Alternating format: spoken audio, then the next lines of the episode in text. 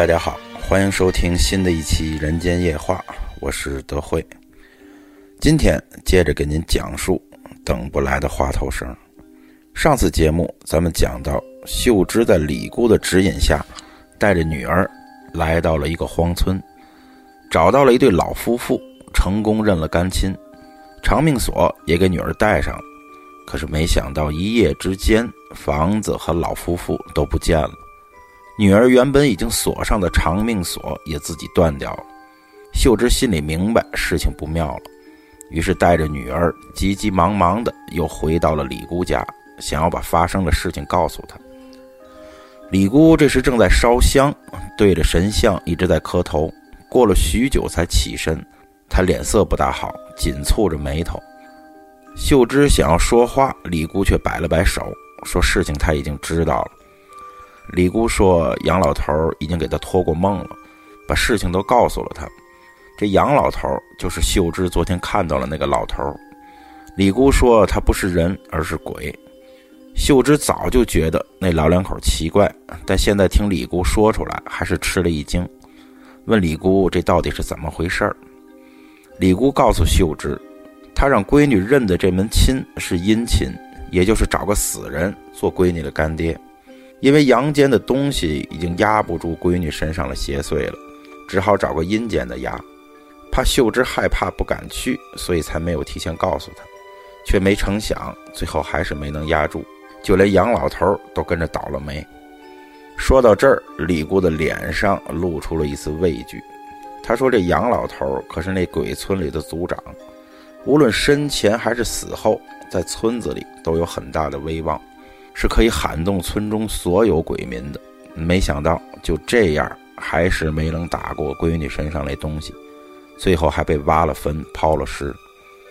秀芝听说那是个鬼村，这才明白为什么村子里处处透着诡异。李姑告诉秀芝说：“那虽然是个鬼村，却也不用害怕，因为那个村子里的都不是恶鬼。”那个村子早年也是个宁静祥和的小乡村，村民们勤劳和善，人都很好。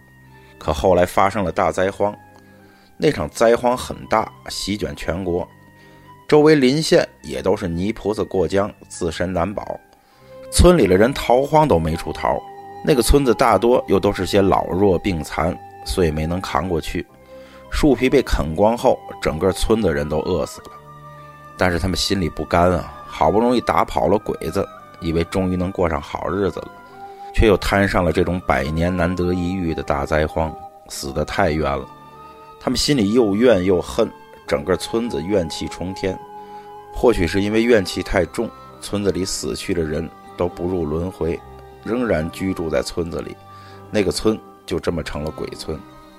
虽说那个村子里的人有怨气，又都成了鬼，但从来没害过人。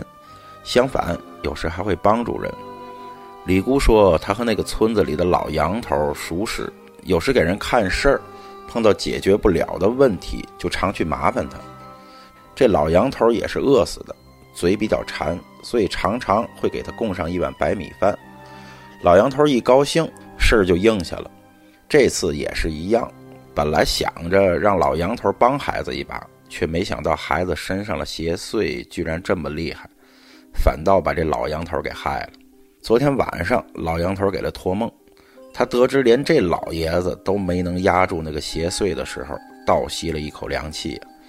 这种事情以前从来没有碰到过，也不知道那东西到底是什么来历，竟然能这么凶。秀芝一听，顿时心就凉了半截儿，跪求李姑一定要救救孩子。这孩子如果是有个什么三长两短，他也就活不下去了。李姑琢磨了一会儿，悄悄把他拉到了一旁，告诉他说：“闺女身上的脏东西，估计是来头不小。无论地上的还是地下的，都压不住她。看来啊，只有天上的才行了。”秀芝听不大懂，问李姑到底应该怎么做。李姑说：“啊，得找个菩萨来压他，要用供奉了十年以上、开过光的菩萨画像才行。”只是这供奉十年以上的菩萨像并不好找，能不能找寻得到，就要看这孩子的造化了。找到菩萨像后，挂到孩子睡觉的屋里，不出两天，就能把这孩子身上的脏东西给震得魂飞魄散，孩子也就恢复过来了。秀芝一听啊，反倒安了心，这事儿并不难办。说来也巧，她邻居家的那个婆婆就是信佛之人，吃斋念佛多年，家里也有菩萨画像。他把这事儿跟李姑一说啊，李姑也是高兴，说看来这闺女啊运气不错，命不该绝。咱们事不宜迟，赶紧让她回家去借菩萨像。秀芝兴冲冲地领着孩子往外走，李姑送他们出门。而就在这个时候，小女孩突然回过头来，冷冷地对李姑说了一句：“你这么爱多管闲事儿，怕是也活不长了。”李姑一听，顿时就愣住了，手里常年拿着的佛珠陡然就断开了，珠子洒落了一地。秀芝望着陌生的女儿，也是惊慌不已。帮李姑把佛珠捡起来以后，赶紧拉着女儿就走了。回到家后，就赶忙去找邻居婆婆借来了菩萨像，挂在了睡觉的屋里，又供上了香火，跪拜菩萨，祈求能够驱邪镇鬼，保佑女儿赶快痊愈。晚上的时候，秀芝和女儿睡在了一张床上，夜里也不知道几更，她迷迷糊糊的，忽然闻到一股怪味儿。似乎是什么东西被烧着了，她赶忙睁开眼睛一看，眼前的一幕顿时吓了她汗毛直竖。这墙上挂着的那张菩萨像竟然自己烧了起来，火光中身坐于莲台上的菩萨双目泣血，面露悲色，竟然是说不出的诡异。而女儿正站在床边，望着墙上已经被烧得面目全非的菩萨像，咯咯的笑着。嘴里还在低声念着什么。这大晚上的夜深人静，万籁俱寂，女儿的声音是依稀可闻，似乎是在念一首童谣：“鼠号出头年，九州降大难，遍地枯骨堆，井里尸满田。只闻鬼哭坟，不见神仙怜。”女儿稚嫩的声音让人听了却有种说不出的寒意。秀芝又惊又怕，不想女儿身上的鬼东西竟然连菩萨都不怕，那谁还能压得住呢？他心急如焚，把女儿锁在屋里，自己就又去找了李姑，想要问问李姑还有没有什么办法。等走到李姑家，天已经大亮了。李姑家的门前站着许多人，像是发生了什么事情。秀芝上前询问一个围观了村民的话。让秀芝是大惊失色，李姑死了，早上的时候被人发现吊死在了房梁上，而且李姑死得很蹊跷，脚下没有垫脚的东西，就像是被人给拉到了房梁上吊死一样。他知道这是那邪祟在报复，这下不仅女儿没能救下，反倒把李姑给害了。他心里愧疚，又惦记着女儿的安危。一时间心乱如麻，跌跌撞撞跑了出去，一边哭一边往回走，哭哭啼啼的也没怎么看道。走着走着，突然跟一个人撞了个满怀。抬头一看，见是个老道士。这个道士他也认识，是附近一座荒山小庙的道士，经常下山给人做法事。过去村子里有过几次白事，请过这道士。秀芝一寻思，道士不就是降妖除魔、给人消灾去难的吗？这真是绝处逢生啊！秀芝一把拉住了他，跪下就给道士磕了几个头，请求他帮帮自己。老道士很随和，把他拉起来，问出了什么事儿。秀芝就把自己女儿中邪的事儿从头到尾讲了出来。当老道士听到连菩萨都压不住那邪祟的时候，也是倒吸了一口凉气。说这邪祟凶成这样，看来是非同小可，他要亲自去看看。秀芝就带着道士回到了家，推开房门，道士一见到秀芝的女儿，顿时脸色大变，把秀芝拉到一旁。他告诉秀芝，怪不得连菩萨都降不住，闺女身上的这位啊，可不是一般的邪祟，而是鬼煞。这俗话说啊，夜行千万鬼，鬼煞走第一。这煞可以说是鬼王，身上怨气冲天，凶得很。而这鬼煞是有怨的人死后化成的，往往死得比较冤，身上有因果，就连菩萨也不敢轻易沾染，所以才没能压住他。但这鬼煞凶归凶，倒也不是完全没法降服，只要找出他的怨念所在，化解了他的怨气，消泯了他的执念，这鬼煞自然也就消散了。所以当务之急是要先知道这鬼煞的来历，才能对症下药。说到这鬼煞的来历，秀芝并不清楚，但是他知道肯定与那口废井有关，于是便带着道士来到邻居婆婆家，把来意一讲，邻居婆婆也知道这是人命关天的大事儿，她叹了一口气，没有隐瞒，将那口井的事儿一五一十和盘托出。这事情还是要从子鼠年那场大灾荒说起，当时旱灾严重。天上滴雨不下，河渠干枯，不仅地里的庄稼被旱死，甚至连人都没有水喝了。这大槐树下的那口井打得很深，开始还有水，可慢慢的井水越来越少，水位越来越低，打上来的水都是些黄泥汤，根本没法喝。这口井是村子里最后的水源，井一枯，那整个村子里的人都得渴死。当时村民愚昧啊，也不知道是谁传的谣，说这井之所以要干了，是因为井龙王降灾，想要平息井龙王的怒火，就得献祭，要往这井里扔童男童女才行。开始村民们也都不信，谁家的娃谁不心疼啊？谁舍得往井里扔啊？但后来井里的水越来越少，连黄泥汤子都打不出来了，村民们就寻思这样下去，早晚也是个死。倒不如试试，于是就劝村里的一个寡妇，让她把五六岁的小女儿献祭给井龙王，作为补偿。村里的人凑一瓢米给他。这寡妇家有两个孩子要养，一个男孩一个女孩那会儿家家户户都吃不上饭。这寡妇男人死得早，家里本来就贫困，更是早已经无米下炊，一家人天天就啃树皮吃福糠过活。吃的两个孩子是面黄肌瘦，路都走不稳，而一瓢米可以撑十多天，寡妇就动了心。毕竟再熬下去，两个孩子都活不了，倒不如拿小女儿的命来保全儿子，也能给自己过世的男人啊留个后。寡妇就骗小女儿说要领着她去买花头绳儿，她自己心里也难受。来的时候一路上哭的是肝肠寸断，走走停停的。几分钟就能走到的路，生生走了一个多时辰。等来到井边，寡妇又死活下不去手，让女儿在井边等着，说去给她买花头绳儿自己又跑到别处大哭了一场。最后终于狠下心来，回到井边，趁着女儿不注意，把她推到了井里。这说来也怪，小女孩推下去之后，这井里还真的冒出了水，村民们都很高兴。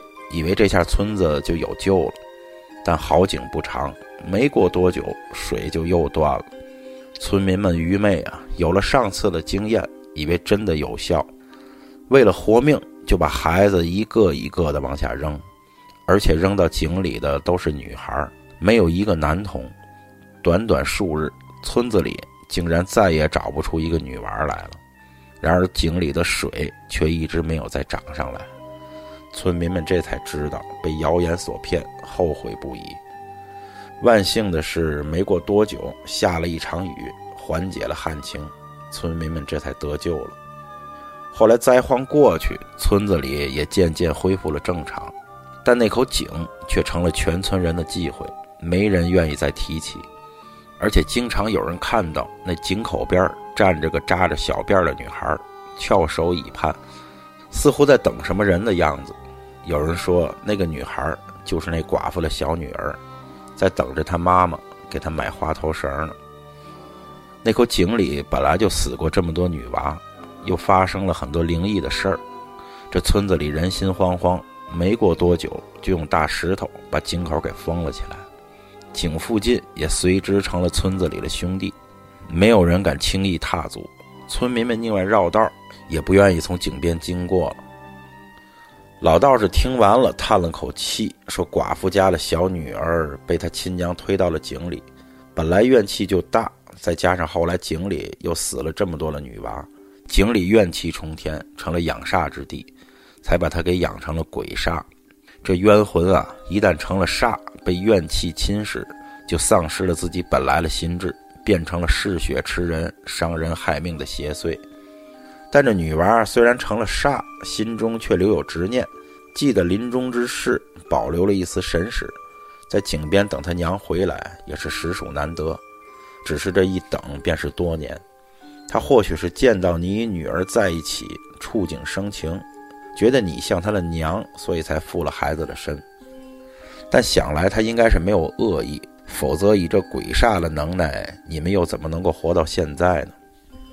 秀芝一心想着女儿的安危，便问道士该怎么办。道士说：“既然已经知道了这鬼煞的来历，明白了他的怨念所在，那就好办了。只要找到他娘，让他娘拿着花头蛇把他给接走，他怨念不复，执念不存，自然也就消散了。”这时，林家的婆婆却说道：“你们想要去找那寡妇帮忙，这事儿可不太好办。当年那场大灾荒，他虽然拿女儿的命换来一瓢米，但是又能吃几天呢？”大灾荒还没过去，他儿子就被饿死了。他虽然活了下来，却因为儿子的死变得疯疯癫癫的。后来被邻村的一个亲戚接走照顾，现在应该还在世。道士想了想，说：“只要他还活着，自己就有办法。”然后跟邻居婆婆要了寡妇亲戚家的地址，和秀芝一起赶了过去。简短截说几番周折下，终于找到了寡妇。秀芝见他果然已经是疯疯癫癫的了，头发花白，满脸的凄苦，怀里还抱着一个破旧的枕头，煞有其事的轻轻晃着，做出哄孩子睡觉的动作，嘴里还轻声细语的说着什么。他亲戚说，自打他儿子死后，他就疯了，现在整天拿着枕头当儿子，哄儿子睡觉，喂儿子吃饭，说要让儿子长得白白胖胖的。等以后还要给儿子娶媳妇，再生个大胖小子。秀芝忽然觉得有些心酸，湿了双目，不是被眼前寡妇的思子之情所感动，而是因为她明明还死了一个女儿啊。道士在征得寡妇的亲戚同意后，从寡妇手指上取了几滴血，回去之后扎成了一个纸人，将血滴在纸人上。道士说：“这纸人沾上了寡妇的血，就可以骗过那个鬼煞，让他误以为是自己的亲娘。然后还让秀芝去买了很多花花绿绿的花头绳，放到纸人的手上。晌午的时候，道士让秀芝把女儿用麻绳绑在一棵大树上，他做了一个手势，嘴里念念有词。纸人这时如同被操控的木偶一般，竟然自己站了起来。”缓缓地向着秀芝的女儿走去。秀芝的女儿看到纸人，忽的双眼圆睁，怔怔地望着纸人，眼中满是委屈。她张开小嘴，似乎要喊妈妈，但却声若蚊蝇，这两个字似乎始终没有喊出口。她挣扎着想要向纸人扑过去，却一直被绳子束缚。忽然，一个模糊的身影从秀芝女儿的身上跃出。那个身影笼罩在一层烟雾中，朦朦胧胧的看不真切，却依稀可见扎着两个小辫儿，踉跄着向纸人跑去。他一手接过纸人手里的花头绳一手紧紧拉住纸人的手。纸人带着他向日光下走去。乍一碰到日光，他顿时浑身冒出一股烟气来，滋滋作响。他只是一怔，却并没有松开纸人的手。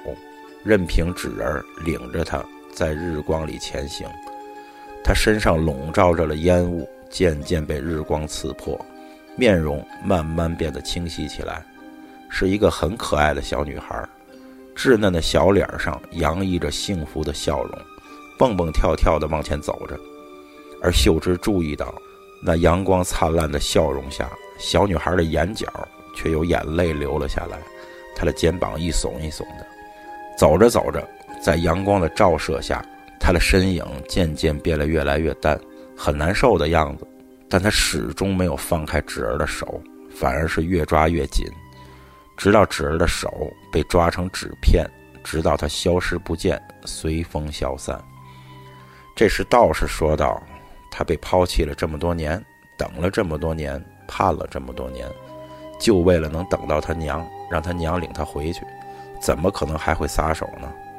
能等到他娘来，他已经得偿所愿，没了怨气，被日光一晒，自然也就魂飞魄散了。”道士叹了口气，似乎心有不忍，摇头离去。秀芝心中也是五味杂陈。鬼煞虽恶，却始终不过是个孩子，心心念念的不过是等着妈妈从那个阴暗漆黑的井里将他接回去罢了。最后却落得个魂飞魄散的下场，也是让人怜悯。他望着地上散落的花头绳，不禁一阵感慨，回过头来给女儿解开了绳子。女儿像是刚刚睡醒的样子，喊着妈妈。秀芝抱起她，往家走去。一路上抱得很紧，很紧。好了，今天的故事就跟您讲到这，咱们下期《人间夜话》再见。